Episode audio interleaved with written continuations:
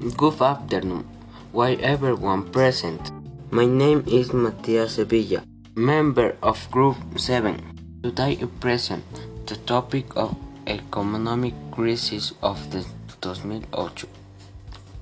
Ecuador, one of the countries most affected by the crisis, especially due to a slow recovery. Five years await the bank growth of Lehman Brothers.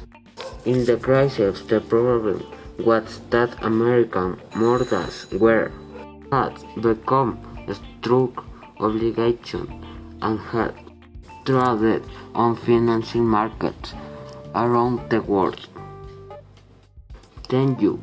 This has been my presentation.